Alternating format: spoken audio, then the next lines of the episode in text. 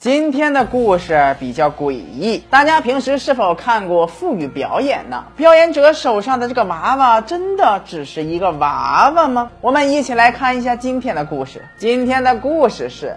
小太郎一天，交通警察小明有机子啊，准备用腹语向市民宣传交通安全小知识，所以他带着他的木偶搭档小太郎一同上台表演。虽然小明经常用腹语表演泡马子，但是面对台下无数的马子啊，那个无数的观众。多少还是会感觉有些紧张的。他慢慢的走上台，开始了他的表演。小明开始向大家介绍骑自行车的安全小知识，并且用腹语控制着搭档小太郎一同表演。当他说到骑车过马路的时候，先要向左看，然后再向右看的时候，小太郎的脑袋突然。转不动了，脖子貌似被什么东西卡住。小明使出了他单身二十年、强壮有力的左臂全部的力量，但是仍然掰不动小太郎的脑袋。就在这时，小太郎身上突然有一块木板掉了出来，观众的表情非常诡异，惊恐的看着小太郎。小明回头一看，小太郎的眼珠子竟然不见了，并且诡异的晃动了起来。之后，小太郎的眼睛又再次出现。并且脑袋也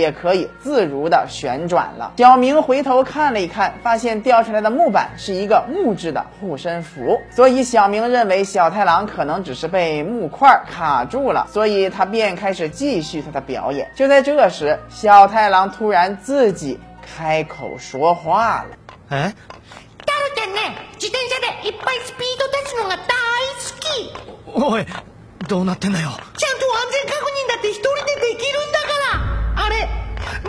じてないでしょ。一人で動いてる。どうしたのお兄さん、そんな顔して。なんでだよ。なんで勝手に喋ってんだよ。だって太郎ちゃんずっとお話ししたかったんだもん。でもお兄さんがお話しさせてくれなかったんだよ。やめろ。お兄さんちょっとうるさいやめろ。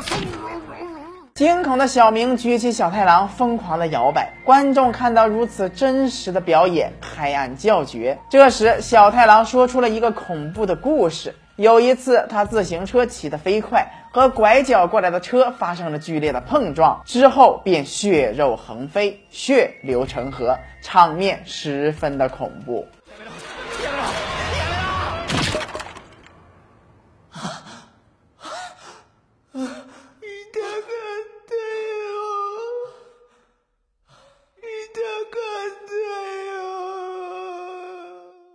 大家是否猜到今天这个故事背后的秘密了呢？其实，这个木偶小太郎身体里寄宿着一个人类的亡魂，那便是从他口中说出的那位交通事故的死者。他的灵魂寄宿在了这个木偶的身上。之前有人发现了这个秘密，便把一个护身符放入到了木偶的体内，压制亡灵的怨魂。但是小明在表演的时候不小心碰掉了护身符，因此怨灵再次出现，夺走了木偶的所有权。喜欢节目的朋友一定要关注李德曼，我每天都会更新，不要错过精彩内容。咱们下期再见。